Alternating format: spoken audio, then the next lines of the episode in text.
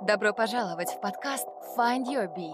Ни в 40, ни в 50, ни в 60 лет не боятся осуществлять свои мечты, потому что очень многие, я считаю, живут не своими жизнями. Многие из моих знакомых не пошли бы, потому что они бы подумали, ну какой 32 года, ну куда, поздно, уят. У меня нету таких установок. То есть они должны подчиняться некоторым нормам общества, потому что они идиотские. Мы говорим о нашем времени, обществе и поиске новых смыслов. И я поняла, что если я сейчас все-таки поддамся назад и скажу, ой, нет, я не хочу выходить из этой зоны комфорта, это будет предательство против всего того, чему я хочу научить своих детей. Жизнь слишком коротка, поэтому реально живи. Ты не один. Пора проснуться и найти в себе Баттера. Приветствую всех слушателей подкаста Find Your Bee. С вами Камила. Это уже мой второй подкаст. А, поздравляю всех с наступившим Новым годом. Сегодня я хочу познакомить вас а, с человеком, у которого я очень давно хотела взять интервью и поговорить с ним. Его зовут Бержан Шакарим. Это очень талантливый молодой человек, оператор, мечтатель, основатель проекта Гаршкер и путешественник. Сегодня мы будем говорить о том, как важно мечтать, как важно не бояться быть в поиске себя, и в этом нет ничего страшного, о потерях, которые ведут к большим начинаниям и путешествиях. Привет, Бржан. Спасибо большое, что согласился поговорить со мной. А, я знаю, что это одно из первых твоих интервью, и надеюсь, что оно пройдет отлично. Расскажи немного о себе, свою биографию, откуда ты родом, чем занимался в детстве, какие были твои мечты. А, привет, Камила. Спасибо тебе, команде, Фанни Уби, то, что позвали на проект. Вот честно, я сам слушаю ваши подкасты, мне очень сильно нравится. Я человек закрытый, и давать интервью для меня, надо признать, сложно, поскольку считаю, что это мое не лучшее умение. Вот. Ну давай попробуем. Меня зовут Буржан, э, родом из города Караганда. 19 лет после автостопа по Казахстану э, бросил грант в универе в Караганде также и переехал в Алматы. И вот с тех пор моя жизнь изменилась, наверное, на 180 градусов. На данный момент э, снимаю видео, э, есть небольшой продакшн, который занимается коммерческими роликами, проектами. И, конечно же, проект Гаршкер, э, идея, которая пришла во время кругосветки, проект, которым я живу, так сказать, дышу, сплю, даже сейчас даю интервью и не перестаю думать. Так как твой проект Харшкер именно про мечтателей, расскажи, пожалуйста, про свое детство, чем ты увлекался с раннего возраста и о чем мечтал. Насколько я помню, в детстве хотел заниматься всем, чем можно было. Э, много о чем мечтал, э, много чем увлекался. Ну, небольшая предыстория. Вот с первого класса меня отдали в школу-интернат, э, где пять дней в неделю я находился вне дома. С 15 лет жил с братом. В 16 лет начал работать. Первая работа, работа была промоутером. Потом как-то продавал курт, который бабушка присылала мне, мне из аула. Потом понял то, что самому что-то невыгодно продавать. Потом продавал, так скажем, под э, реализацию старости. Э, потом была подпольная компания расклейка объявлений. А, еще делал футболки GGG. На тот момент, я не помню, какой год был. Ну, тогда Головкин был прям на слуху, и я видел э, фотографии. Э, на нем была футболка, мерч, так скажем, его. И и пришла идея сделать такой же мерч и продавать его. Прям сделал точно-точно в один в один такой же мерч и начал продавать. Помню, как первый месяц я вышел сразу же в плюс. А, то ли 50 тысяч, то ли 70 тысяч тенге. На тот момент, когда мне было там 16 лет, по-моему, была идея уже открыть бутик. Я еще помню, как ходил по, по торговым центрам, искал себе бутик, договаривался насчет сайта, насчет уже курток. Вот, и я думал, сейчас вот начнем магазины делать, куртки. И через, ну, как начал двигаться, через, наверное, две недели, три недели мне позвонил э, номер. Очень странный номер, когда я не знал. 12 цифр. Э, такой, вау, что за номер? поднимаю, говорит, это менеджер. Это был менеджер, это брат Головкина. И говорит, чувак, ну, он понимает то, что я был подростком, говорит, если ты не удалишь, то течение, если ты не удалишь в течение суток, то мы подадим в суд, и ты попадешь на большую сумму. Но он понимал то, что подросток, и дал мне фору, так скажем. И я его себе удалил, но был рад, то, что мне позвонил сам брат Головкина. И вот такая история. И дальше также работал, ну, везде работал, чем занимался всем. А, и в детстве у меня никогда не было а, определенного ответа, кем я хотел бы стать. А, из-за того, что общество хочет этого ответа, я думал, может, со мной что-то не так. Ну, на самом деле, оказывается, все еще я за то, за то, чтобы человек занимался, может, занимался тем, что им нравится. Спасибо большое моим родителям, конечно, что давали свободу выбора. Сейчас даже вот за то, чтобы если тебе что-то нравится, а, не обязательно заниматься чем-то одним. Даже, мне кажется, в 21 веке заниматься чем-то только одним, ну, не знаю, это глупо, нет, но для меня да. Потому что столько возможностей и себя ограничивать, ну, я думаю, не стоит. Ну, это мое мнение, конечно. Но все равно а, многие люди, в том числе я, ассоциируют тебя именно с камерой и угу. ассоциируют тебя со съемками. Поэтому расскажи подробнее, как ты пришел именно к вот этому пути занимался дол- долгое время спортом. Э, и в классе восьмом я переехал из Майкадука э, в город, ну, это центр Караганды. Э, и я думаю, это вот начало было, начало творчества моего, потому что я начал, я, я сменил окружение, и это очень помогло мне, потому что когда я находился в Майкадуке, ну, это как из той же серии, что окружение очень влияет на человека, и также на меня влияло окружение э, Майка Дуки, так скажем. Но я очень люблю Майка Дуки, если кто-то оттуда, привет. Вот. А, Еще у меня была операция, и мне запретили заниматься спортом, и ну, тогда я начал увлекаться э, фоторедактором. Не было компа у меня, я брал... А, я монтировал у тети, подобрал себе какой-то, не знаю, образ и начал как-то соответствовать и меняться, так скажем. В 17 лет я вот начал работать официантом, работал в одном из э, дорогих ресторанов Караганды, и каждый раз приходили крутые видеооператоры, я вот где-то час времени работы тратил на общение с ними, узнавал, что брать, как снимать, начал копить деньги, вот самое первое, что я купил, э, это флешка была. Это SD-карта, которая ставится на фотик. Я вот купил флешку. Э, я не знаю как, но я хорошо, умно подошел к этому.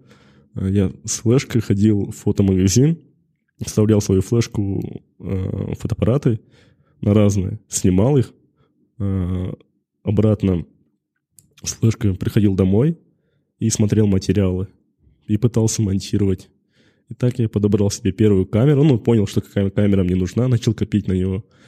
Вот, и со всеми расходами у меня ушло, наверное, два месяца, чтобы накопить на камеру. Наконец-то накопил сумму, а, купил а, фотоаппарат.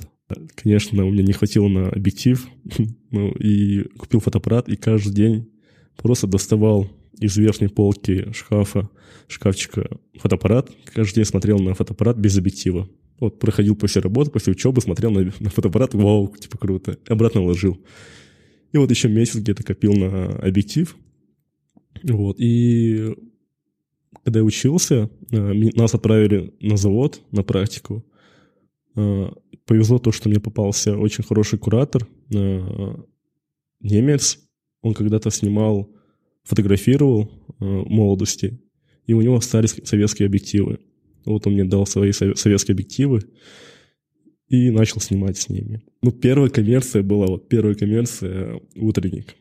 «Утренник», который я где облажался. Первая флешка заполнилась, стал вторую флешку. Я думал, поменял флешку и форматнул первую флешку. и поверх записал видео. Я такой, блин, ну пришлось потом возвращать все деньги. Ну, я смонтировал из этого видео какую-то какую нарезку. Ну вот, ну это опыт был прикольный. Честно, у меня была свадебная студия в Караганде, а, где я неплохо зарабатывал.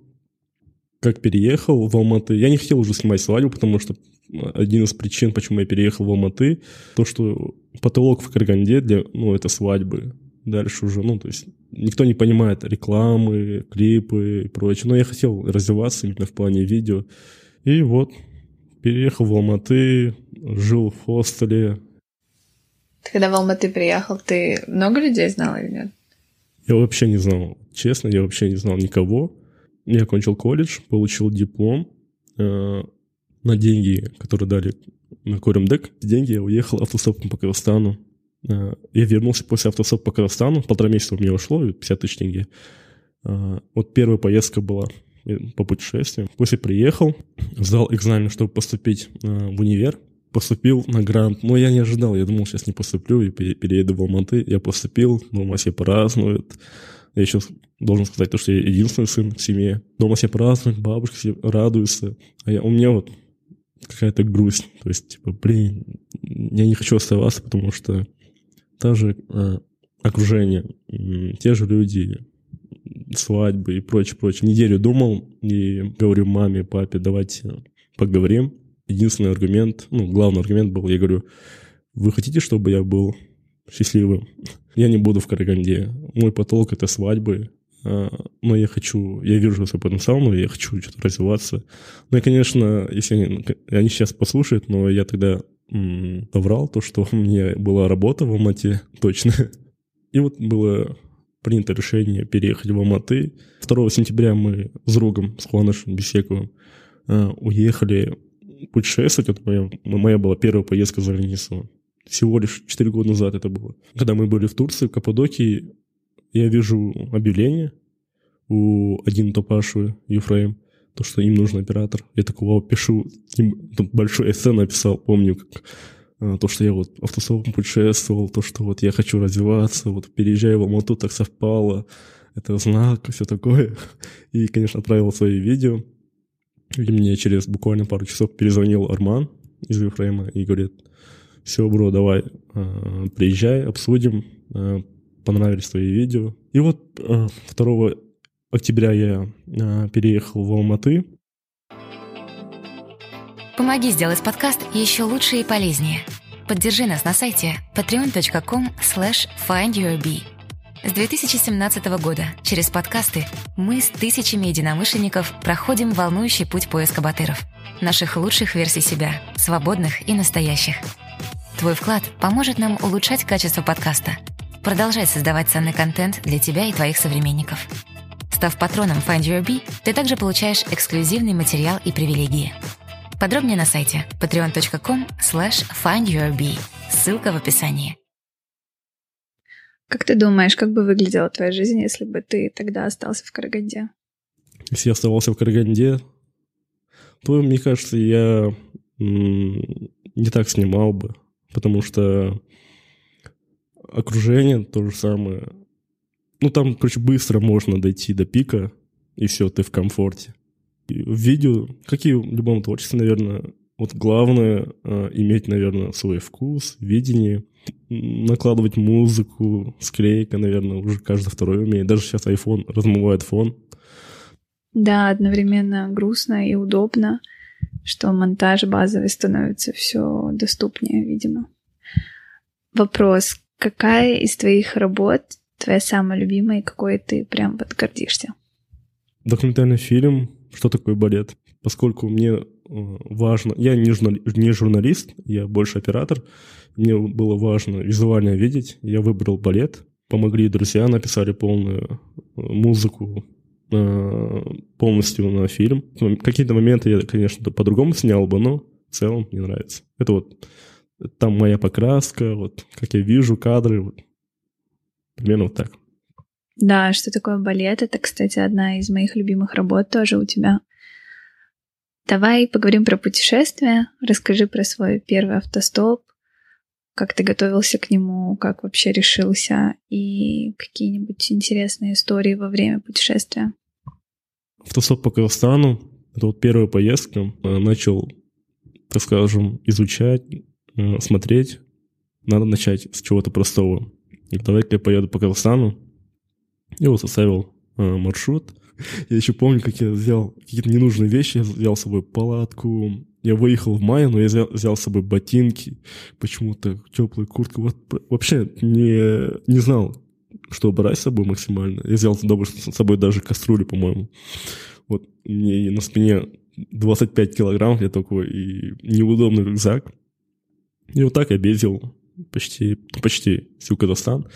И самое классное, э, я никого не знал, и везде э, жил по каучсерфингу.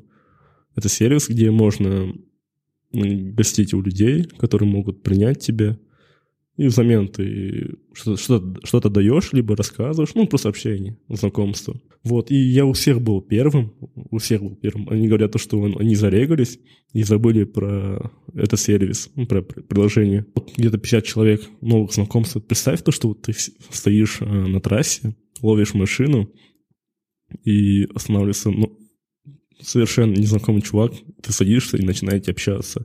Какие-то истории, какой момент тебе больше всего запомнился? Ну вот, с Алматы э, я ловил машину, хотел уехать до, до Шымкента, с Алматы до Шымкента автостопом. Я ловил, ловил машину, часа два, наверное, простоял. Никто не, хотел, не хотел брать меня. Но я до этого читал то, что э, если не получается, поищите рядом заправки, и можете там спросить. Я пошел, ну, я видел, там 100 метров было, заправку, пошел туда, и стояли дальнобойщики. Я подошел и говорю, вот, я, я хочу э, поехать в Шымкент, путешествовать автосопом, и водитель говорит, ну, я могу тебя взять, э, единственное, это мой дом, ну, они вот два месяца ездят на этом, у тебя все чисто, я уже подготовился, потому что также читал то, что надо одеть светлые э, вещи, надеть светлые вещи, потому что так будет проще словить. Вот. И он такой, все, go, мы поехали, а он, собирал, а он ехал э, в Стамбул. Он спрашивает у меня, у тебя есть паспорт? Я такой, нет а, блин, жаль. А так могли бы в Стамбул поехать. Я такой, блин, на самом деле, если было бы паспорт, я поехал в Стамбул, честно. И вот два дня мы а, ехали до Туркстана, он меня накормил, а, дал, дал еду с собой. Вот, было прикольно. И автостопом по Казахстану очень... Все, ну, иностранцы говорят то, что здесь легко у нас, потому что у нас добрые люди, они всех э, обычно берут, э, кормят, даже дают деньги. Ну, у нас такой приветливый народ. Самый такой большой плюс. Классно. Мы тоже однажды, когда ездили на Кульсай, подвозили потом обратно ребят, которые путешествовали автостопом из России, и они тоже говорили, что в Казахстане все очень добрые, все помогают. Расскажи теперь, как ты после этого путешествия решился на большое кругосветное? С детства. У меня была небольшая коллекция я вот изучал страны. И вот, то есть с детства я хотел куда-то взорваться и ждал подходящего момента, возможности. И вот это случилось в 2019 году, когда вот на самом деле накопил хорошую сумму, ну, 5700 долларов, и с ними выехал кругосветку. Самое лучшее, что со мной случилось. Подробнее расскажи, вот как ты готовился ко всему скорее всего, перечитал все статьи, составлял маршрут, как, чтобы было удобно, чтобы не возвращаться за визами, чтобы было удобно э, перемещаться. Э, я выехал 9700, мне было, потому что я собирался снимать э, влоги и в дальнейшем монетизировать это все и продолжить путешествовать в течение года. То есть у меня был маршрут на не на год, а на 9 месяцев примерно. И собирался вот э, с Казахстана в Индию, э, с Индии в Малайзию, э, с Малайзии Камбоджу, Лаос, Таиланд, потом оттуда Филиппины, оттуда Японию, Корея, скорее в Гонконг, с Гонконга в Россию, на, на, на Байкал, потом с Байкала собирался в Москву, в Москве взять э, Шенген, с помощью Шенгена поехать в Европу, Евротур небольшой. Потом собирался э, в Кению, Танзанию, оттуда ЮАР, с ЮАРа Южную Америку, вот потом там закончить и вернуться. Вот такой был в идеале маршрут.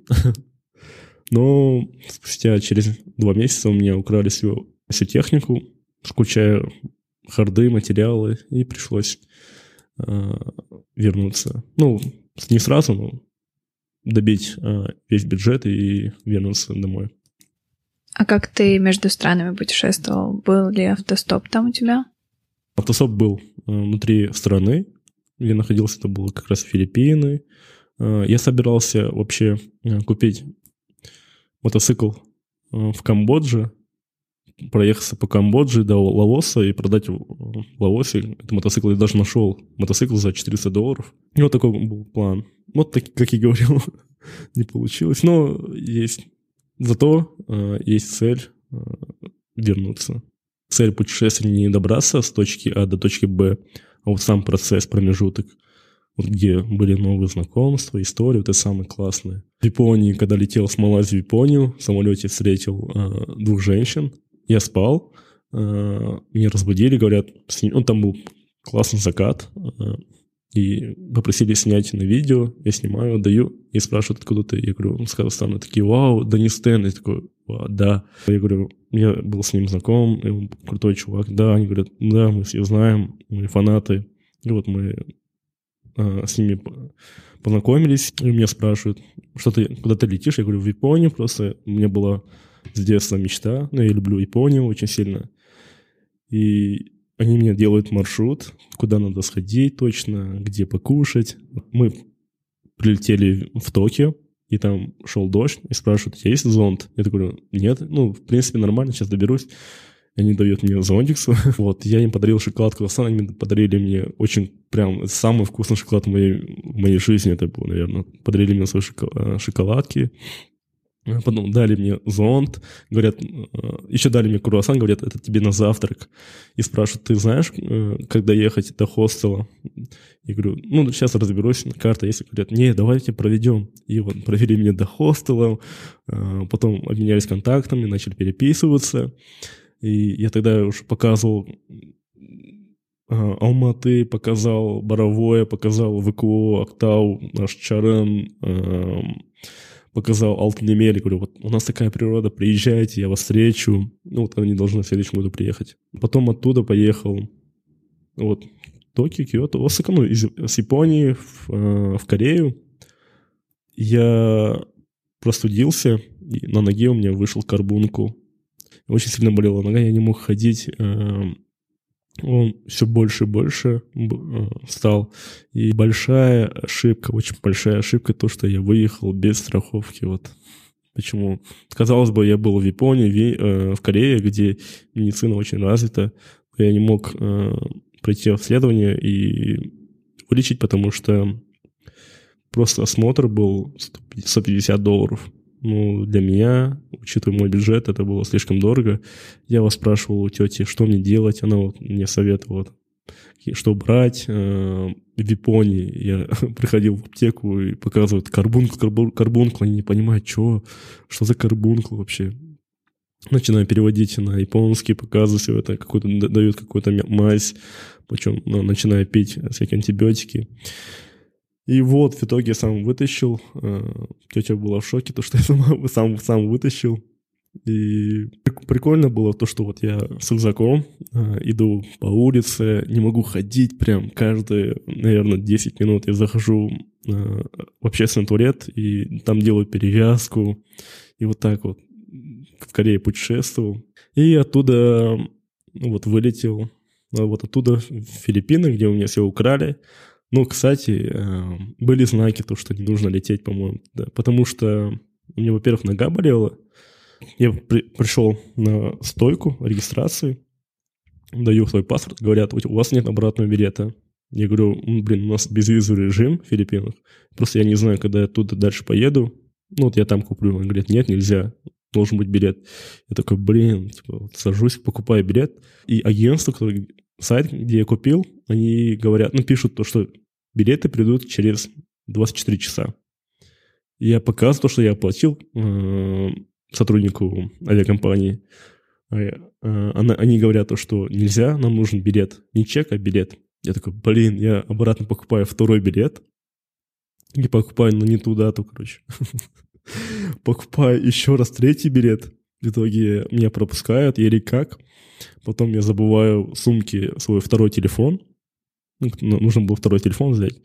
И когда мы заходим уже ну, на посадку, э, сотрудник говорит, мы э, забрали с багажа второй, второй телефон, и если вы хотите забрать его, вы сейчас оставайтесь, либо потом заберете. Я говорю, блин, меня тут нет никого, просто мне дайте телефон, я пройду, возьму с собой как ручная кладь. Говорят, нет, типа, мы здесь оставим. Блин.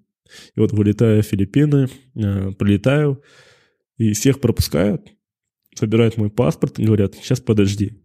И вот я час сижу в аэропорту, типа вот всех пропустили, я жду просто час. Вот такие знаки были, то что как будто не стоит. Как раз тот случай, наверное, когда нужно было полностью доверяться интуиции своей и замечать все эти знаки. И в итоге ты долетел до Филиппин. Вот приехал, там заранее купил э, страховку э, для Филиппин, дешевле выходило, потому что меня болело ухо. Я... А, вот отит, у меня еще был отит, короче, вышел. Я поехал вот приехал, э, оставил свои вещи в хостеле, э, поехал в больницу, показываю, э, ну, то есть прошел обследование, приезжаю, мне все болит, я сразу лег спать. Когда собирался в больницу, у меня в комнате сосед, он так со мной общался, нормально все было. Приезжаю, его нет, короче, и вещей нет, вроде все стоит, но его нет самого, короче. Такой, окей, я ложусь спать, утром просыпаюсь, мне от, от боли просто я должен был выпить обезболивающее и антибиотики. Просыпаюсь, открываю локер, и типа вот все. Потом все черно-белое у меня. Открываю, там ничего нет просто. Вот, тупо, наверное, секунд 30 я стою, смотрю на locker и такой, «Э, что? А там у меня был MacBook, который вот тогда еще недавно купил, дорогой. Дрон, который перед поездкой я брал. Камера вторая. Два харда, материал. Вот самый главный материал, который я снял. Вот Индия, Япония, Малайзия, Корея. Это все, все, все, все там было. Он даже забрал очки, аптечку забрал. И все, вот, написал заявление. Оказывается, он уже полгода бродит по островам на Филиппинах и вот крадет вещи. Ну, вот просто фотография одна. Оказывается, у нас, у вас, у него, было, у него был паспорт, но липовый. Неделю я просто сидел на берегу и, и просто отпускал ситуацию, думал обо всем. Тогда вот пришла идея Рашкера. Первый день, конечно, я хотел уехать, все бросить, потом понял, ну, переспал с мыслями, ну, позвонил, ну, написал э, близким людям. Потом понял то, что, блин, это было классно, потому что первое, как бонус, э, пришла идея Рашкера, второе, спасибо, что это со мной случилось э, сейчас, а не потом. То есть я прошел через это, и мне уже не страшно. И это принял как знак. У меня это украли все вещи, связанные с видео, как я говорил до этого, всю осознанную жизнь, я думал, видео для меня самоцель. И понимая, что, что, наверное, это был знак, типа, Баржан, открой глаза, есть другие вещи. Даже путешествовал через монитор камеры. Снимал весь процесс, когда путешествовал. И в голове э, держал, блин, сейчас я вот так смонтирую потом на компе, так, сюда вот такую музыку сделаю, сейчас давай сделаю такой переход, сейчас вот так ходил все время. И я не открывался особо э, миру, людям, и, скорее всего, это был знак, то, что, Баржан, есть другие вещи. И начал задумываться, типа, чем можно еще заниматься, где я хотел быть полезным, может, потому что он до этого, как я говорил, был эгоистом, наверное, все делал для себя. И как и любой нормальный человек, ну, то есть нормальный человек думает то, что надо помогать тогда, когда тебе будет комфортно, э, ну, понимаешь, что, что комфорт он никогда не, не наступит. То есть никогда невозможно сказать, что, тебе вот, мне сейчас комфортно, давай сейчас начну помогать. Наверное, тогда, когда тебе будет 60, наверное, 70, но это будет уже поздно, энергии нет. И я вспоминаю себя даже, когда, как говорил, э, в Карганде, заниматься любым, любимым делом, путешествовать, То есть на тот момент это и было пик комфорта для Бержана, который жил в Караганде. То есть запрос комфорт, он всегда обновляется. Невозможно сказать то, что сейчас мне комфортно помогать, начну помогать людям. И вот начал, начал задумываться, где есть моя нужда, э, в чем я могу быть полезным. И поскольку я живу в Казахстане, э, начинаешь думать, что я могу сделать. И самое главное, понимаю, что проблема всех этих ситуаций, э, как бы это грустно не звучало, это необразованность людей. И хотелось бы над этим работать. То есть и есть у меня большие пробелы в каких-то моментах, э, но хочется создать условия, комфортные условия для, для того, чтобы заниматься самообразованием, в том числе и мне и было принято решение запустить проект Горшкер. Вот темы, которые мы взяли сейчас э, для Горшкера, это темы, которые даже самому хочется изучать, потому что я, я за то, чтобы молодежь обучала молодежь, чтобы подача была интересная, потому что, ну, все-таки система образования у нас, э, конечно, устаревшая, по-моему. Как я говорил, цель э, проекта привить любовь к самообразованию, занимался добрыми делами, э, быть примером. Мы работаем над тем, чтобы быть примером. Создаем э, сообщество, которое будет примером для общества, для создания эм, лучшего общества, короче. Тавтология вот такая вот. У нас два направления. Э, это вот образование и добро. Образование. Мы для начала выбрали актуальные темы для нашего общества.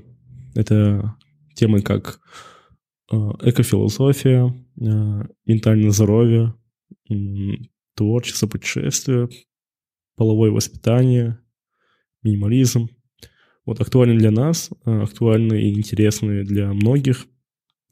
И мы сейчас занимаемся тем, чтобы тем, что мы сейчас знакомим э, людей с этими темами. Сейчас мы смотрим на фидбэк, какая тема больше э, подходит, какая тема больше нравится. А потом будем делать курсы, онлайн-курсы э, на месяц, на два месяца. Проект абсолютно социальный полностью. Социальный э, живет пока за счет э, каких-то личных средств и за счет команды, которая также верит в проект, также э, помогают, также э, живут проектом. Спасибо им.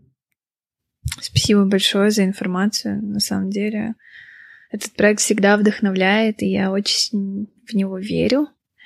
А какие у вас дальнейшие планы на будущее, на этот год? Расскажи. Э, чем мы будем заниматься в 2020 году?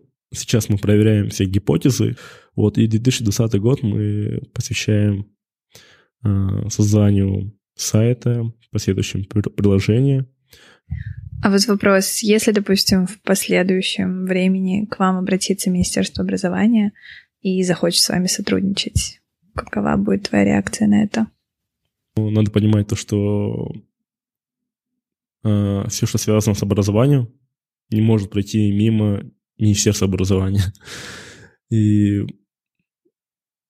если мы не хотим, конечно, чтобы они полностью нас э, спонсировали или поддерживали, чтобы чтобы они дали нам свободу, свободу на действие, чтобы мы занимались тем, чем мы занимаемся, и не ограничивали нас. Вот. Все, что это и будет большая поддержка. Лично я не хочу привлекать какие-то средства э, государства, из государства. Спасибо за ответ. А, то есть в итоге вообще, в принципе, как я понимаю, ты хочешь, чтобы этот проект дальше жил без твоего участия во всех городах, областях и так далее. Ну, я больше скажу.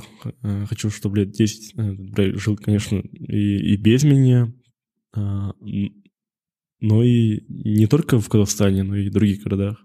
Ой, то есть в других странах. Поэтому у нас harshker.com. Конечно, это, наверное, очень громко звучит, то, что мы хотим поменять общество, создать что-то новое. Но у нас проект называется «Живи, твори, мечтай». мы как мечтатели, мы верим в это. И вот не знаем, что получится, но главное начать, над этим работать. Посмотрим дальше, что, что из этого выйдет. Очень круто. Удачи вам, ребята. Я в вас верю. Мне кажется, с самого первого раза, как я услышала вообще про все это, я прям очень-очень сама вдохновилась и всегда переживаю, что да как у вас там. Спасибо большое. Тебе спасибо. А, хотела завершить наш разговор вопросом, почему важно мечтать. Мечта как маяк, скорее всего. Вот есть мечта, есть маяк, и ты движешься к нему. Мечта может быть и не целью, но она должна быть. А, и не стоит себя ограничивать, скорее всего. Ну, просто когда я какое-то такое говорю, блин, не хочется, чтобы люди подумали, что вот я учу кого-то. Совсем не так. Просто мы, скорее всего, забыли, а, как мечтать, потому что во все эти рутине взрослой жизни, когда э, какие-то там проблемы уже, э, какая-то рутина, и твои мечты, они какие-то там э, размываются, и они становятся более какие-то там ре реалистичнее. Э, ну, это не должно быть так, наверное. Нужно мечтать, наверное, уцелиться э, на Луну, хотя попадешь на звезды, как говорят. Также надо мечтать глобально, шире, наверное. А, и вот. И еще надо понимать а, осознание ответственности перед Вселенной, Землей. И вот. То есть, ну, не хочу навязывать, но все равно надо, наверное, жить не только ради себя. А, надо вот, наверное, быть благодарным в первую очередь, быть благодарным все, всему, что у тебя есть, всему, что тебя окружает. Это, наверное, один из главных э, факторов, как попасть в поток. Вот а в потоке дальше интересно все, конечно. Спасибо, Бржан. Очень много нового для себя узнала. Желаю вам успехов больших только вперед и надеюсь, что у вас все получится. Спасибо всем тем, кто до конца дослушал. Желаю всем всего хорошего, хороших выходных. С Новым годом. Желаю, чтобы в этом году у вас все получилось. И желаю, чтобы вы не переставали мечтать. Какие вот, как переводится горшкер. Горшкер в переводе космонавт. Мечта как космос не имеет границ. Мы все мечтатели. Вот. Не забывайте мечтать, жить, творить. Э, в целом, вот. Всем спасибо. Спасибо, что были с нами. Мы беседуем, чтобы понять себя – наше поколение и общество. Наша цель – сделать людей внимательнее к себе, быть свободнее и счастливее. Если вам понравился подкаст Find Your Bee, подписывайтесь на него на iTunes и Google Play, а также следите за нами в Фейсбуке, Инстаграме, ВКонтакте и на сайте findyourbee.com. Также вы можете сделать подкаст еще лучше и помочь другим, оставив отзыв на iTunes. Помните, только вы определяете, что для вас счастье и успех. Найди в себе своего баттера, и твоя жизнь больше не будет прежней.